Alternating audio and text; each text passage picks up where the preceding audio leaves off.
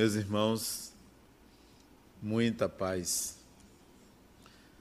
As pessoas acreditam em muita coisa. Acreditam no que vem, no que não vem. Acreditam no que sentem, no que não sentem. Acreditam no que ouvem, no que não ouvem.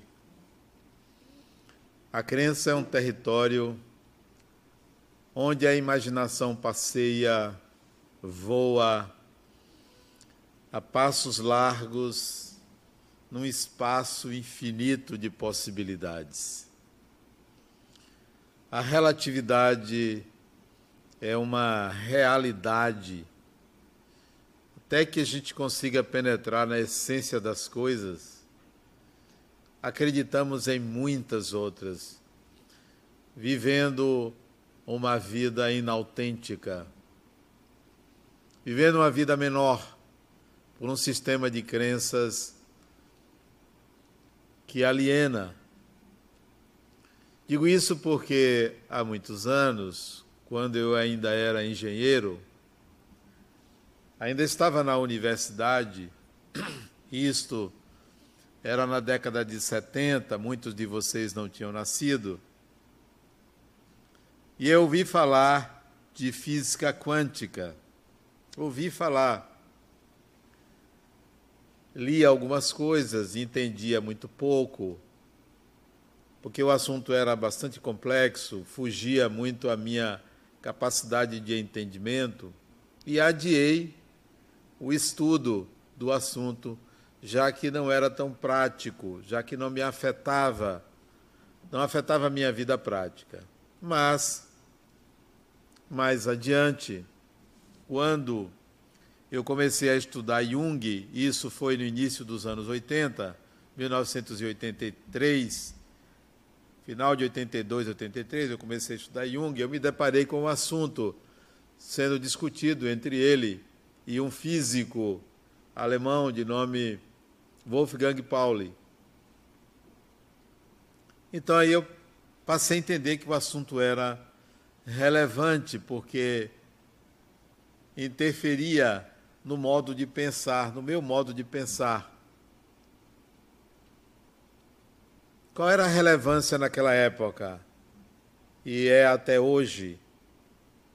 É que, ao estudar os fenômenos quânticos, fisicamente falando, materialmente falando, eu me deparei com paradoxos e vi que o meu conhecimento dito científico era uma crença naquele assunto, porque a física quântica me mostrava que existia outro tipo de entendimento para o que eu achava que era real, palpável, concreto, material. Então, meu raciocínio foi tão completamente desconstruído quando eu resolvi estudar física quântica. Comprei livros e mais livros para tentar entender o primeiro fenômeno é, que foi base para os conhecimentos quânticos. Me despertou bastante curiosidade porque foi um fenômeno simples. Até recentemente eu vi esse fenômeno acontecer quando eu fiz uma vivência no Capão. O fenômeno que aconteceu, que deu início à física quântica, é um fenômeno simples. Foi feito em 1900, em dezembro de 1900, por um físico alemão de nome Max Planck. Ele simplesmente pegou uma pedra negra, uma pedra escura, negra, sem qualquer outra cor, e esquentou essa pedra. Esquentou. Aplicou calor. E em dado momento, esta pedra ficou vermelha, porque esquentou. E adquiriu a coloração vermelha, portanto, aquela pedra escura emitiu luz. Emitiu luz. É chamado corpo negro que emite luz. E a emissão de luz, naquele fenômeno simples que eu fiz lá no Capão, numa é, sauna chamada sauna indígena, que você coloca pedras incandescentes, incandescentes dentro de um ambiente totalmente escuro. E aquela luz emitida pelo corpo negro foi estudada e se descobriu que ela emitia quantidades de luz chamado quantas ou quanta. E nasce então a física quântica. Vocês podem pensar assim, mas o que tem isso a ver com um paradoxo? O paradoxo é o seguinte: desconstrói qualquer pensamento materialista, qualquer pensamento materialista. Desconstrói tudo que você pensou que era impossível que acontecesse. A partir dali, descobriu-se o chamado salto quântico. Uma quantidade de matéria desaparece. Desaparece. Como matéria pode desaparecer? Contraria toda a física clássica. Mais ainda, em dado momento, em dado lugar, improvável de ser definido, ela reaparece. Desaparece, reaparece. Matéria. Paradoxal isso. Incompreensível para mim enquanto eu era engenheiro, ou quando eu era engenheiro. Incompreensível isso. Tudo que eu estava aprendendo na faculdade, tudo que era ciência chamada física ou realidade, como uma coisa pode desaparecer? Como essa taça pode desaparecer? Como a caneta pode desaparecer? Pois a física quântica demonstra isso, não é cálculo matemático, não. Isto acontece na prática.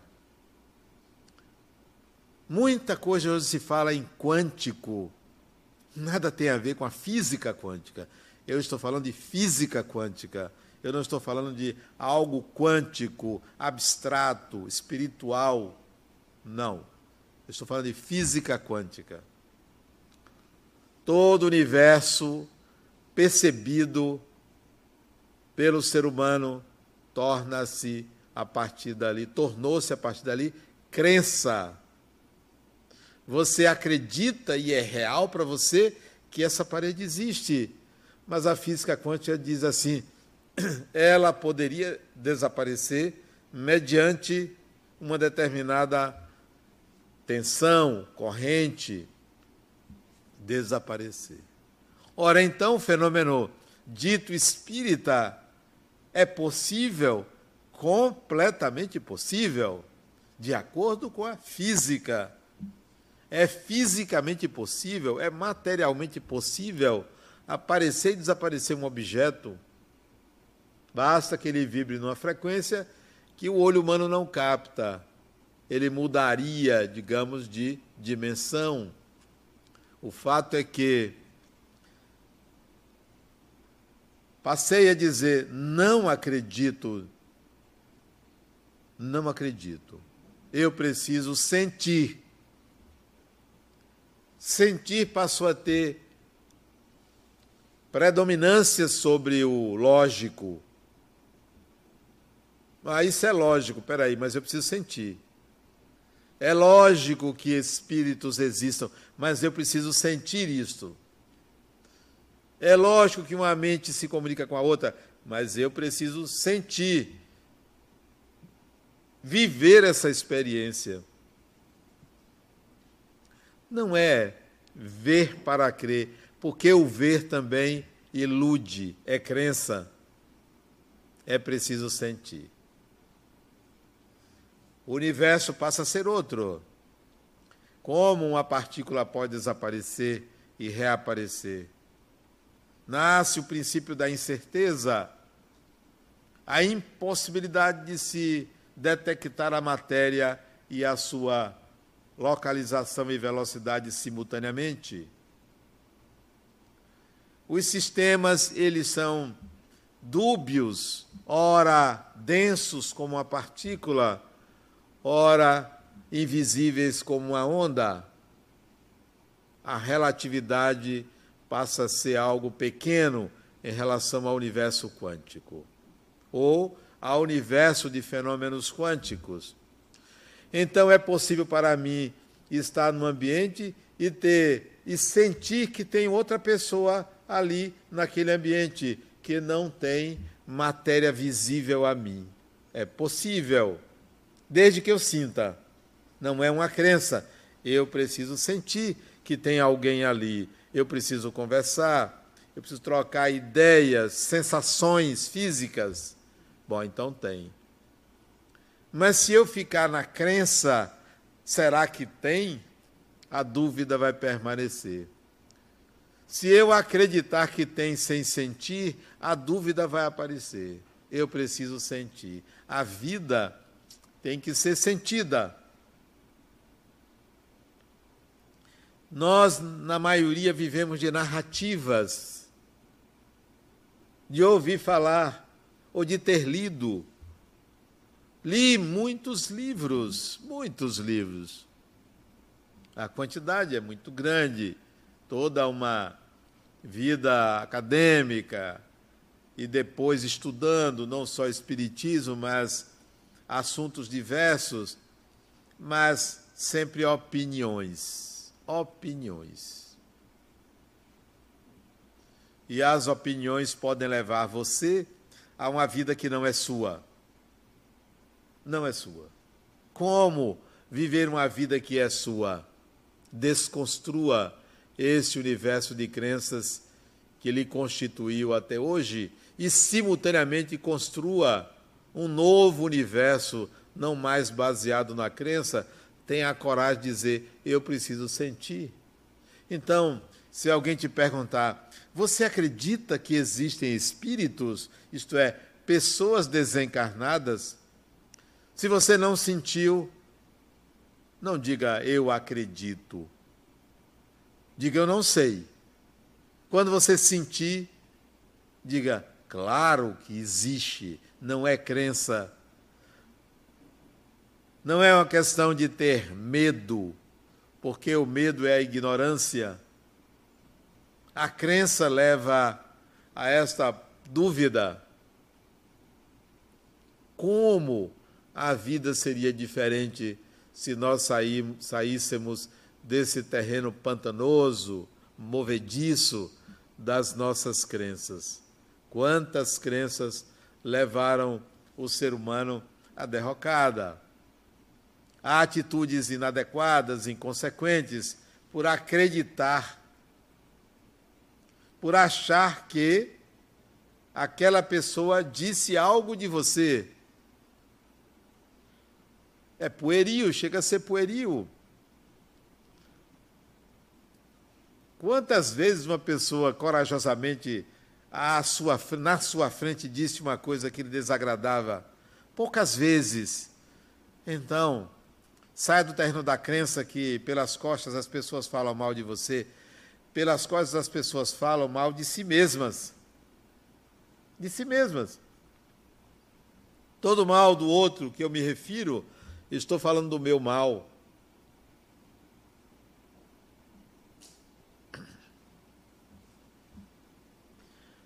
Às vezes a gente pensa que uma pessoa está pensando na gente e fulano está pensando em mim. Porque eu pensei na pessoa, a pessoa deve estar pensando em mim. Deve.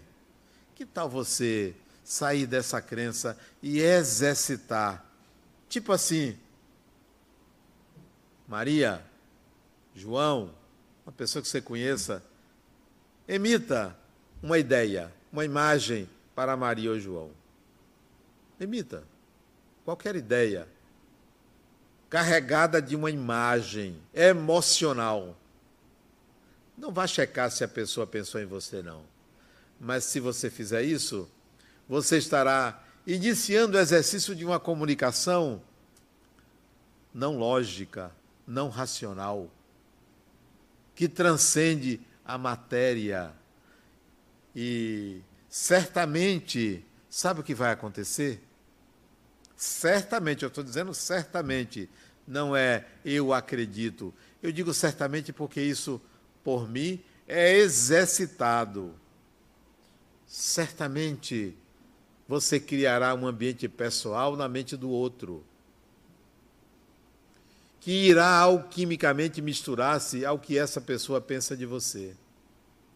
Então, cuide das suas emissões mentais, porque quanticamente elas alcançam o endereço, não a ponto de determinar a vida do outro, mas criar um ambiente interno, psíquico, sobre você que existe na mente do outro. Então, olha como é que às vezes eu faço. Eu tenho uma conversa com a pessoa e acho que não fui compreendido. Aí depois eu penso assim, poxa, eu gostaria que fulano pensasse diferente sobre o que eu disse, que entendesse melhor. Às vezes até se tiver algum espírito ali, amigo, no ambiente em que eu estou, fulano, vá lá, fale com a pessoa. É, prepare um ambiente melhor para uma futura conversa. Deu com aquela pessoa. Para que isso facilite a nossa comunicação. Às vezes eu faço isso. Para quê? Para não gastar energia com o embate com o outro. Para não perder tempo com o embate. Preparando o terreno psíquico, mesmo que a pessoa não perceba, porque essa é uma comunicação extracorpórea, extrafísica. Interessante que há muitos anos, e isso bote muitos anos aí, talvez uns 20, 20, uns 20 anos atrás, ou mais, a gente fica velho, vai esquecendo um bocado de coisa, né? Eu recebi uma carta. Aquele tempo que as pessoas escreviam umas cartas, não tinha e-mail, recebi uma carta. Assinada. Eu vi o envelope, eu não conhecia a pessoa, com o endereço e tudo. E na, abri a carta e fui ler. Uma mulher que escreveu dizendo assim: Adenauer, você não me conhece, mas eu assisti uma entrevista sua na televisão e vi um espírito atrás de você. Todas as vezes que você respondia sobre determinado assunto, o espírito se debruçava sobre você, parece que a cabeça entrava na sua cabeça e você respondia. Eu achei interessante. Né? Ela disse: Eu estou lhe dizendo isso porque eu sou artista. E como eu vi o espírito várias vezes, eu queria pintar e mandar para você. Você aceitaria um quadro pintado por mim desse espírito? Eu disse, claro. Claro que aceito. E mandei de volta, dizendo que sim. Mas em nenhum momento precisou que eu me encontrasse com ela. Era uma comunicação que dispensava o trato físico. Pois bem, daí a algumas semanas eu recebo um quadro grande, grande o quadro, enorme, com a pintura do espírito e uma carta colada atrás do quadro explicando cada parte do quadro. Deixou lá no meu trabalho. Alguém deixou lá? Quadro belíssimo.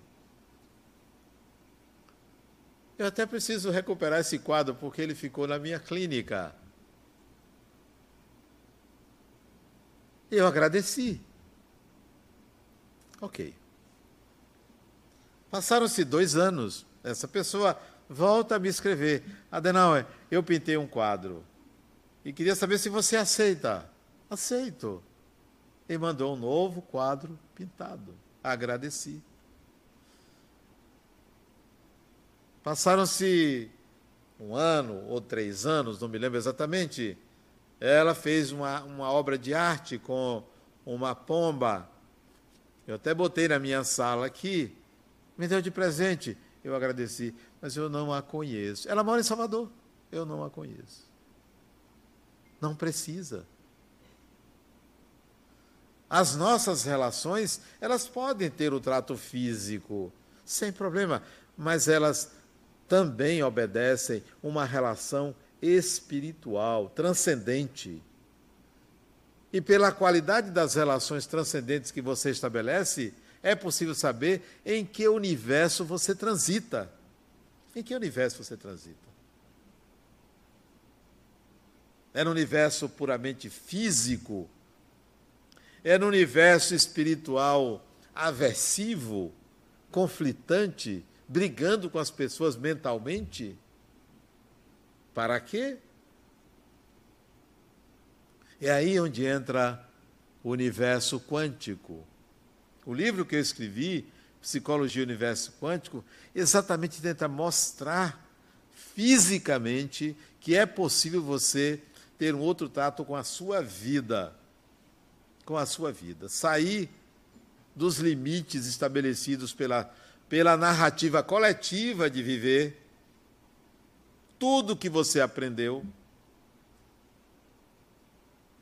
para entrar num outro universo. Veja, só para ilustrar, desde criança, nessa encarnação, na outra, na outra, na outra, na outra, desde que você se entende como gente, não só nessa encarnação, em várias encarnações, você aprendeu o seguinte. Você aprendeu, você que está me ouvindo, tanto pela internet aqui, pelo Instagram, pelo YouTube e aqui presencialmente, você aprendeu sobre Deus. Olha o que você aprendeu. Olha a base do seu aprendizado sobre Deus, como é um aprendizado equivocado. O primitivo, o ser humano das cavernas, quando via um animal, ele se assustava, achava que era um monstro. Se ele visse um urso, era um monstro. Se ele visse uma ave voando, ele não sabia o que era aquilo. Então, ele colocava naquela relação estabelecida com o animal ou com a natureza todos os seus instintos. Que instinto básico era colocado imediatamente de sobrevivência, de proteção? A primeira crença que você estabeleceu sobre Deus foi: me proteja. Me proteja. Foi o seu medo que gerou um conceito sobre Deus me proteja, me ilumine, me ajude, me dê isso, me dê aquilo. Como construir um ser que você desconhece e acha que ele é real a partir dessa crença?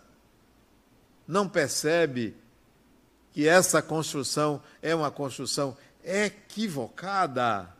Da mesma maneira que o primitivo olhava para a floresta e achava que tinha um bocado de monstro dentro daquela floresta, porque a imaginação trabalhava para a sobrevivência. Construímos um Deus protetor,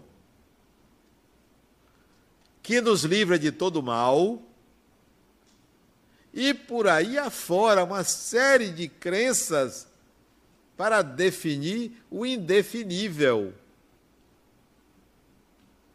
E em cima dessa crença, em cima desse Deus construído por essas narrativas externas e pelos instintos humanos, principalmente de sobrevivência, nós construímos a civilização.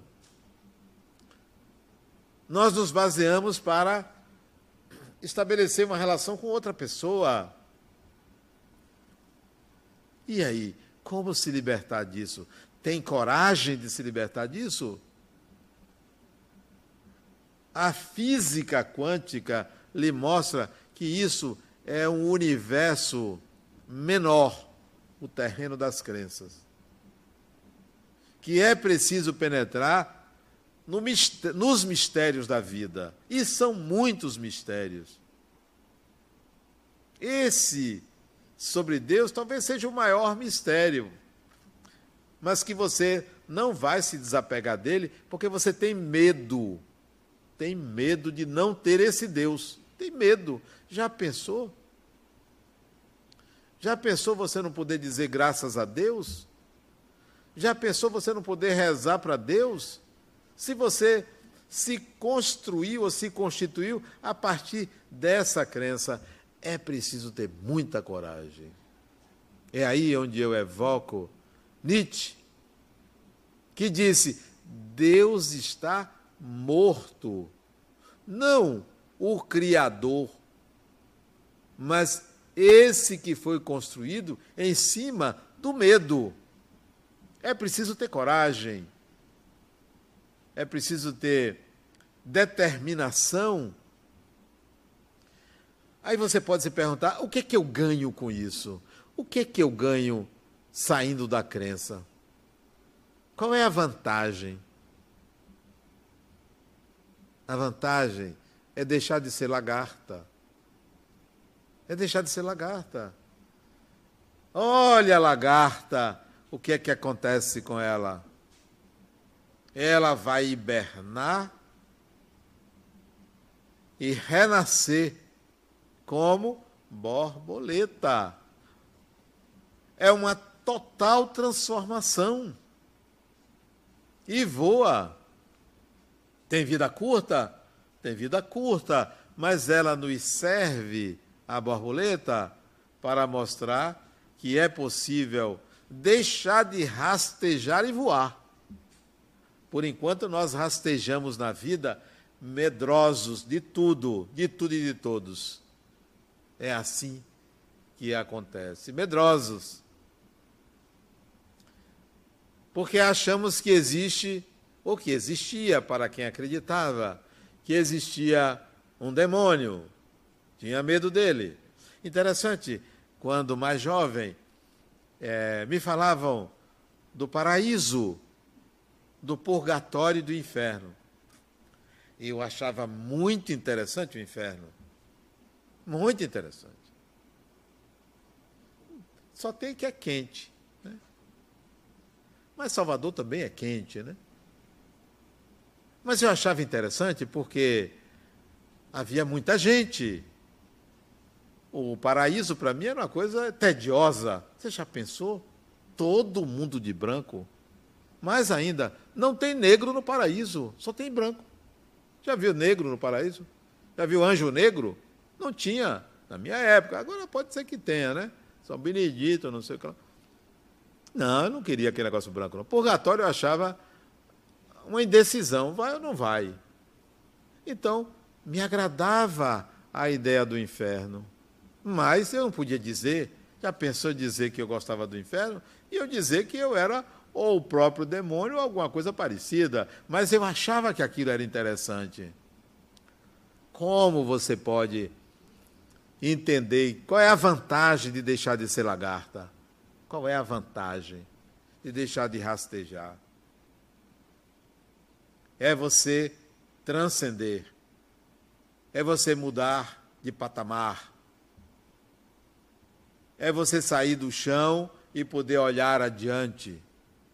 Porque nós viemos de espécimes inferiores que rastejavam e um dia levantamos a coluna e passamos a ser eretos, homo sapiens. E precisamos continuar esse processo de sair do chão. A compreensão que a física quântica me deu foi essa. Há uma outra forma de enxergar a vida. E pasmem, o maior cientista da época se opôs à física quântica Einstein se opôs, não concordava, até que um dia o próprio Einstein viveu um paradoxo. Um paradoxo que a mim também surpreende, mas que me alegra. Eu não tenho resposta para esse paradoxo, mas me alegra saber que ele existe. Ele existe. Paradoxo que ele criou e, hoje ele é experimento de, dos grandes laboratórios de aceleração de partículas, é real, era uma ideia, depois virou um experimento que se confirmou que o paradoxo existe. Olhe como é. Se você tem uma bola, uma bola de bilhar, rodando no seu próprio eixo, Se você lançar essa bola e ela bater numa superfície fina e se dividir ao meio, vai gerar duas metades.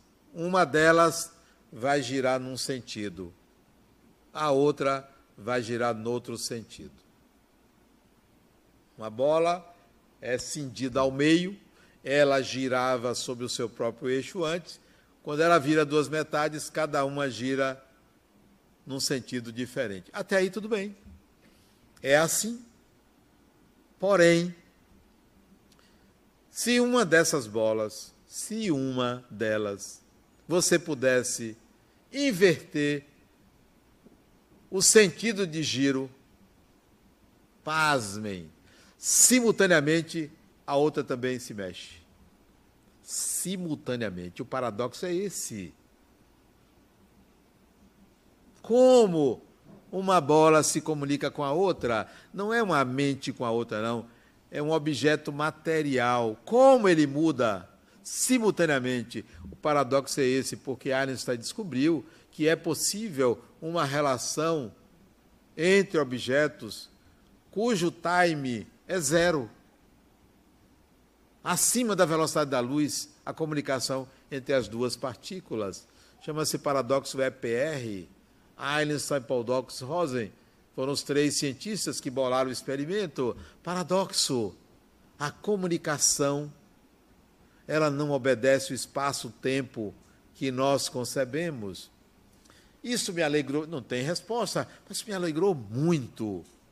Nada do tempo que eu pensava obedece à realidade. É tudo criação da minha mente. Aí você pode pensar assim: eu vou pirar com isso. Se tudo é criação minha, eu vou pirar.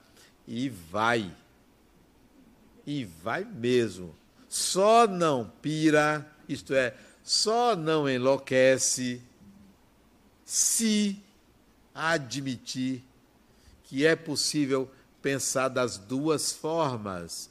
Eu me guio por um universo que é possível, material, mas admito que há uma outra forma de enxergar os próprios fenômenos. Há uma outra forma. E cada vez mais eu consigo enxergar essa outra forma de ver os fenômenos da vida. Pronto. É possível, é. Não vai ficar mais maluco do que é, não. É possível. Qual é o ganho disso? Quando eu adentrei o Espiritismo, jovem, jovenzinho, bonito, né? Até hoje. Bonito, jovem, né? Quando eu adentrei o Espiritismo, eu vi as pessoas acreditarem em tanta coisa irreal, imaginária. Mas ouvia, via, dialogava. Até que um dia eu decidi romper com isso e começar a trazer essas ideias pragmáticas, o que eu chamo de pragmatismo espiritual. Pragmáticas, né? Não, eu quero conversar com o espírito. Eu quero ver, eu quero sentir. Não, se a vida continua, não tem problema morrer a qualquer tempo, a qualquer hora. Não vou ficar com medo, porque isso é real para mim, a continuidade do eu, a imortalidade do espírito é uma coisa real. Então, não tem problema. Então, se alguém diz assim, Adenauer, fulano morreu, ah, que bom. Como assim que bom? Então eu não vou chegar e dizer meus pêsames. Não vou. Nunca vou chegar para uma pessoa, a mãe desencarnou, o pai, o filho, o irmão, meus pêsames. Não. Fulano se libertou. Porque isso é real para mim. É como eu enxergo. Isso aconteceu. Uma amiga minha desencarnou lá em Campinas, São Paulo. A irmã ligou. Adenal é triste, irmã. Estou te ligando para dizer que Esmeralda desencarnou. Eu, que bom. Como assim, Adenal? Que bom. Sabe por que que bom, fulana? Porque Esmeralda sempre me dizia, ela estava com câncer, ela me dizia que se desencarnasse seria bom para ela também. Iria continuar fazendo tratamento no mundo espiritual, que deveria ter é, recursos muito mais, digamos assim, eficazes de cura. Então, por isso que eu estou dizendo que bom que ela desencarnou. Esmeralda, estou me lembrando do sorriso dela. Então, se você vier me falar de não, meu pai desencarnou no Covid, eu vou dizer, foi bem assistido, porque tem primazia nos hospitais, é Covid, então tem lá uma UTI, respirador, tem tudo. E se a pessoa está com algum outro problema de saúde, não, peraí, você não. Então, é um privilégio desencarnar, foi um privilégio, sem qualquer sadismo da minha parte, mas eu encaro de outra forma. Todos aqueles que desencarnaram de Covid foram muito bem recebidos no mundo espiritual, porque o contingente todo de espíritos que trabalham com desencarnação estava preparado para receber. Não foi surpresa. Já estava lá preparado. Inclusive para um de vocês, estava preparado, mas vocês voltaram atrás, ficaram, né? Quem teve Covid como eu, ficou. É, ficou, né? Na verdade, quando eu tive Covid, eu não pensei que eu ia desencarnar. Eu pensei antes, antes de ter. Teve um dia que eu pensei, eu vou desencarnar. Estava sentindo uma dor assim. Sabe o que eu fiz? Eu vou me recostar, né? Para ver como é que é. Aliás, me recostei assim na cama e fiquei assim pensando. A dor ali, passou uns 15 minutos. Não desencarnei, fiquei até um pouco frustrado, porque já estava ali preparado para aquilo, né? Vocês estão rindo? Quem está rindo é porque a mala não está pronta. A minha está pronta há muito tempo está pronto.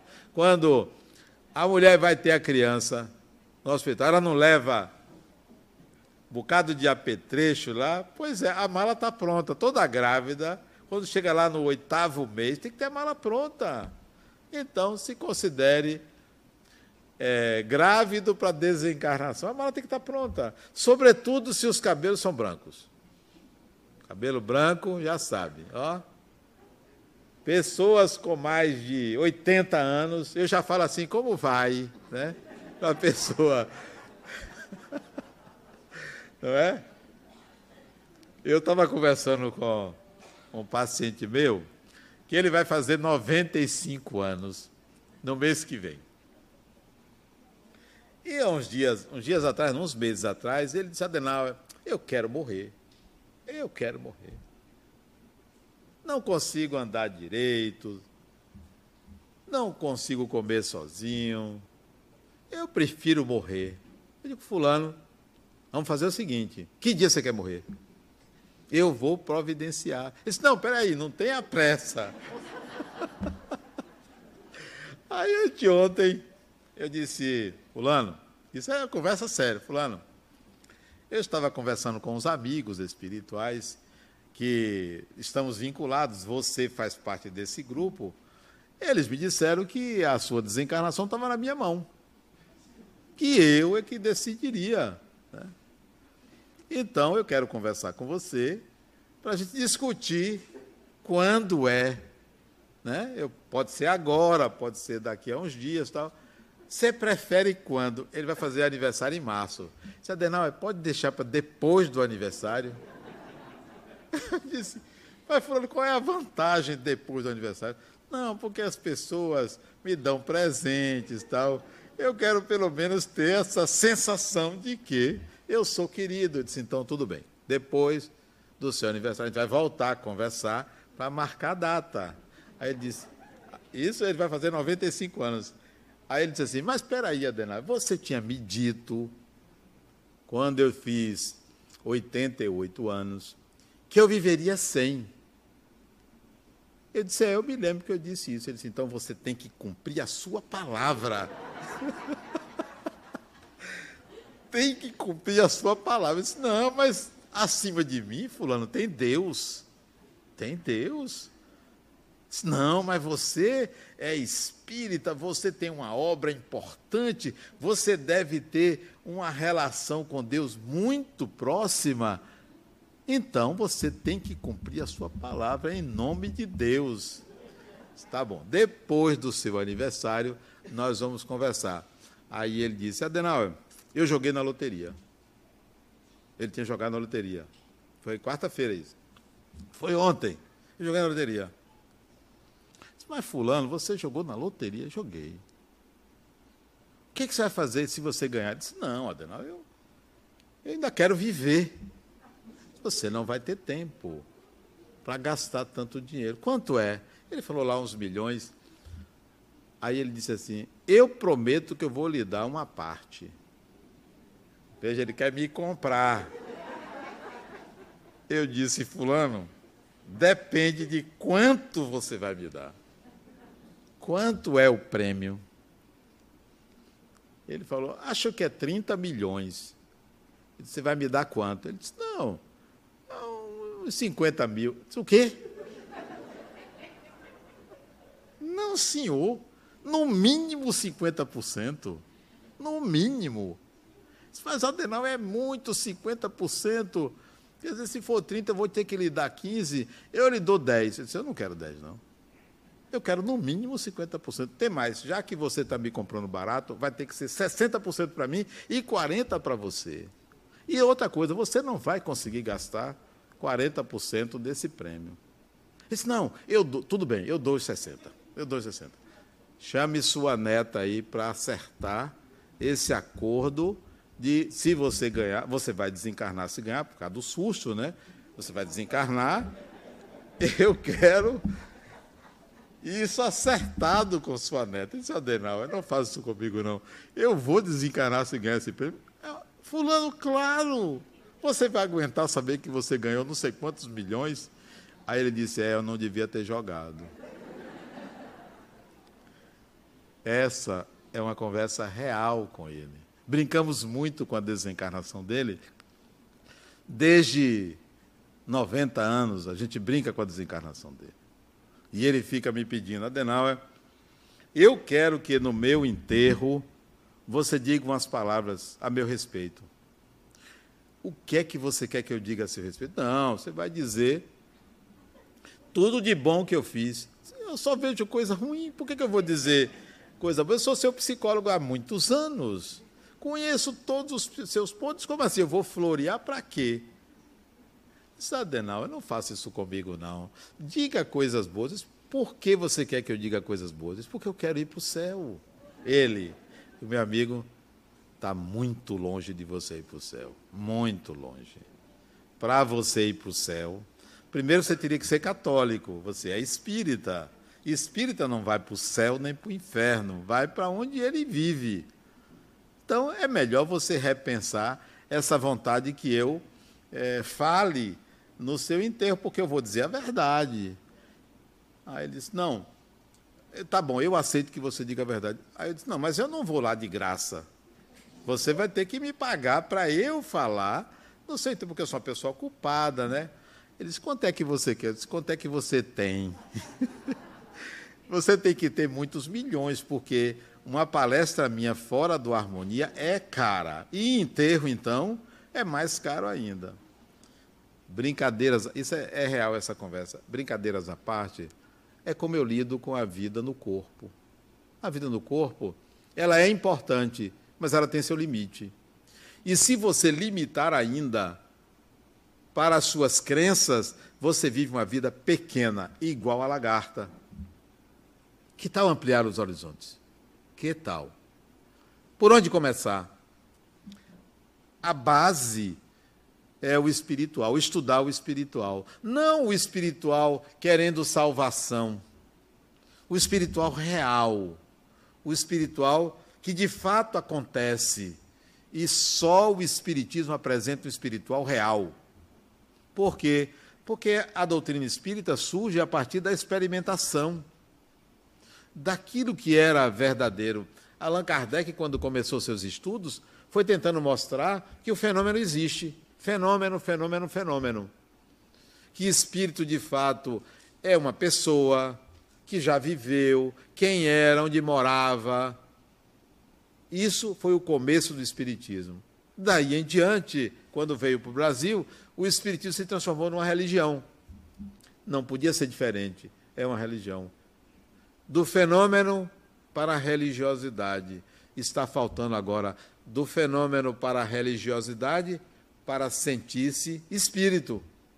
E é preciso que você se sinta espírito. E não apenas acreditar ou não acreditar que espírito existe, porque isso é crença.